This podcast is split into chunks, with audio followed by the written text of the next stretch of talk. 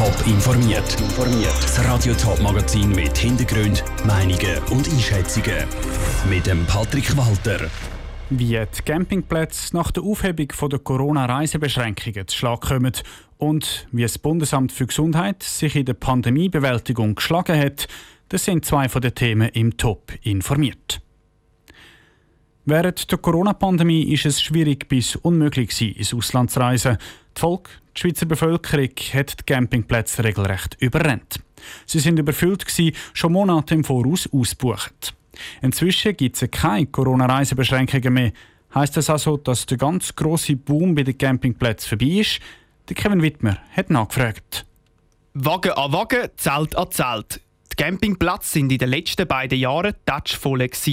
Die Leute sind sogar vor verschlossenen Toren gestanden, weil es keinen Platz mehr gegeben hat. Nach den zwei Rekordjahren ist es in diesem Jahr ein bisschen ruhiger geworden auf dem Platz. Dafür hören die Gäste neben Schweizerdeutsch wieder vermehrt Fremdsprachen auf den Campinganlagen sagt Roger Eberle, Pächter vom Camping Schaffhausen. Die Situation ist so, wir haben im Gegensatz zu letztes Jahr wieder vermehrt deutsche Campinggäste und auch Gäste aus Holland. Nach wie vor viele Schweizer, aber das Ausland zieht auch wieder an. Auch auf dem Campingplatz vom TCS sind wieder mehr Camperinnen und Camper aus dem Ausland.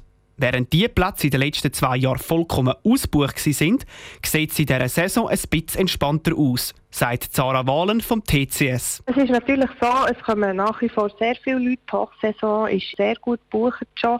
Was anders ist als letztes Jahr ist, dass die Hochsaison zwar besser gebucht ist als vorher, aber ähm, in der Nebensaison kann man wieder momentan einmal kurzfristiger buchen. Dort ist es wahrscheinlich einfach auch wetterabhängig, wie es dann schlussendlich aussieht. Viele Leute wechseln aber seit Corona-Reisebeschränkungen aufgehoben worden sind, wieder zurück zu den Auslandreisen. Der Trend vom Campen ist aber nicht vorbei, meint der Florian Weber vom Camping Fischers Fritz zu Wollishofen. Es wird eventuell ein bisschen abflachen, weil man sicher wieder ins Ausland kann und die ganzen Flugreisen werden definitiv zunehmen. Wir gehen aber eigentlich davon aus, dass der Trend auch weiterhin anhalten wird, weil es ist weiterhin eine Aufwertung von den ganzen Campingplätzen in der Schweiz und Europa zu feststellen und äh, freuen uns natürlich enorm, wenn der Trend so weitergeht, sind überzeugt, dass das auch so wird stattfinden. Der Campingtrend ist übrigens nicht erst seit der Corona-Pandemie am Boomen. Die Campingbetreiber bemerken den Anstieg schon seit etwa fünf Jahren. Der Beitrag von Kevin Wittmer. Der Trend sorgt nicht nur für volle Campingplätze, sondern auch für Lieferengpässe bei den Herstellern von Camper. Weil so viele Leute einen Camper kaufen wollen, gibt es nämlich lange Wartezeiten. Wer sich so einen Camper kaufen will, muss also Geduld mitbringen. Im Kanton Glarus gibt es schon und vielleicht bald auch im Kanton Zürich. Das Stimm- und Wahlrechtsalter 16. Am 15. Mai stimmt die Zürcher Bevölkerung darüber ab, ob das passive Wahlrecht schon ab 16 gilt. Das würde bedeuten, dass Jugendliche ab 16 können auf Gemeins- und Kantonsebene wählen selber gewählt werden könnten sie aber noch nicht.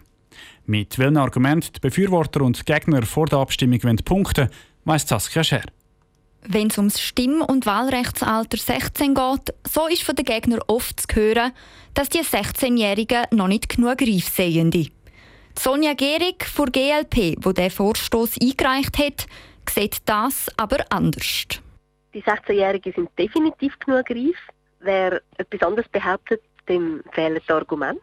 Ich glaube, es gibt kein Argument, das das widerlegt, auch wissenschaftlich nicht. Man kann höchstens sagen, dass nicht alle gleich interessiert sind. Das betrifft aber die ganze Bevölkerung, nicht nur die Jungen. Auf der Gegenseite hingegen beim Nein-Komitee haben sie Mühe mit dem Argument, dass gerade die 16-Jährigen besonders lang von den Konsequenzen der Abstimmungen betroffen sind. Auf diese zwei Jahre käme es auch nicht mehr drauf an, sagt Andreas Leupi von SVP mit 16 oder mit 18 kann abstimmen kann. Man ist in beiden Fällen eigentlich sehr lange von der Konsequenz von dem betroffen. Aber irgendwo muss man Deckung ziehen, weil sonst könnte man auch sagen, dass die 14-Jährigen sollen abstimmen weil die sind ja quasi noch länger davon betroffen. Sonja Gehrig vom überparteilichen Ja-Komitee sieht bei einem allfälligen Ja bei der Abstimmung nur Vorteile für den Kanton Zürich. Es stärkt demokratische Rechte der Jungen, aber auch unsere Demokratie als Ganzes, weil eben ein größerer Teil der Bevölkerung kann mitbestimmen und das ist eine riesige Chance, die wir hoffentlich jetzt auch packen. Ganz anderer Meinung ist das Nein-Komitee. Ein Stimm- und Wahlrechtsalter ab 16 würde zu einer Diskrepanz zwischen Recht und Pflichten führen, sagt der Andreas Leupi. Man würde einseitig das Recht ausbauen, wenn die Pflichten genau gleich bleiben, während man aber noch nicht mal selber dazu in der Lage ist, die komplette Verantwortung für sich zu übernehmen, sondern man muss von sich selber ein Stück geschützt werden. Für uns gehört das eigentlich auf 18, dass man ab dem Moment dann die Verantwortung für sich selbst übernehmen kann, auch die Verantwortung für die ganze Gesellschaft kann übernehmen Der Zürcher Kanton sowie der Regierungsrat sind für die Vorlage. Welche von diesen Argumenten die Zürcher Bevölkerung dann aber schlussendlich überzeugend, zeigt sich am 15. Mai. Der Beitrag von der Saskia Scher. Neben dem Stimm- und Wahlrechtsalter 16 stimmen die Zürcher am 15. Mai auch noch über drei weitere Vorlagen ab, zum Beispiel über die Elternzeit von 18 Wochen und über einen Klimaschutzartikel in der Verfassung. Am Abstimmungssonntag selber hörst du auf Radio Top den ganzen Nachmittag die aktuellsten Resultate und die ersten Reaktionen. Die Schweiz hat sich gut geschlagen im ersten Jahr der Corona-Pandemie. Das zeigt ein neuer Bericht im Auftrag vom Bund. Aber es gibt auch mehrere Punkte, die nicht ideal gelaufen sind. Zum Beispiel die Krisenvorbereitung wird bemängelt.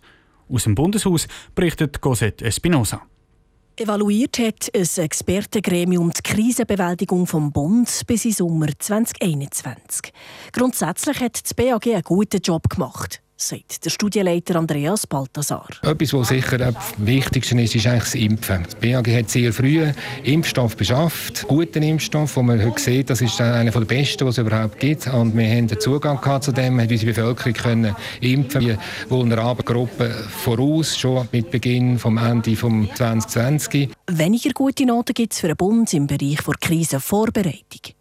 Vor allem eine digitale Strategie habe gefehlt, die Lagerhaltung war ungenügend und die Krisenorganisation vom Bund ist unklar dahergekommen, analysiert der Andreas Balthasar weiter.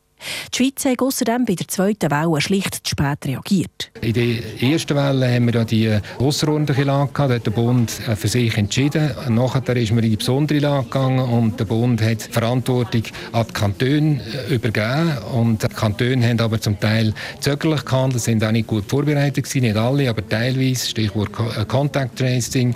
Und das hat dazu geführt, nachher, dass man sich ein bisschen umgedrückt hat, wer ist jetzt, soll Massnahmen ergreifen. Auch dass die Schulen im Frühling 2020 müssen zutun wegen Corona, sei nicht angemessene Massnahmen. Ebenso das Besuchsverbot in Altersheimen für viel Leid gesorgt. Man hat ständig versucht, dazu zu lernen und sich zu verbessern, sagt die BAG-Direktorin Anne Levi. Der Prozess der sei auch jetzt noch am Laufen. Jetzt haben wir die Evaluation, jetzt ist die Krise zumindest im Moment vorbei. Es gibt uns sicher Gelegenheit, das anzuschauen. Wir haben bereits angefangen, mit dem Pandemieplan neu zu machen. Die Revision des Epidemiegesetzes wird so reinfließen. Nicht zuletzt muss auch in der Digitalisierung mehr gehen. Da hat der Bundesrat dem BAG schon einen Auftrag erteilt im Bereich Datenmanagement. Ein entsprechender Bericht soll diesen Sommer auf dem Tisch liegen. Nochmal Dan Levi. Da geht es wirklich um Sachen wie Once-Only-Prinzip, also dass man Daten als zum Beispiel Ärztin nur einmal muss eingeben muss.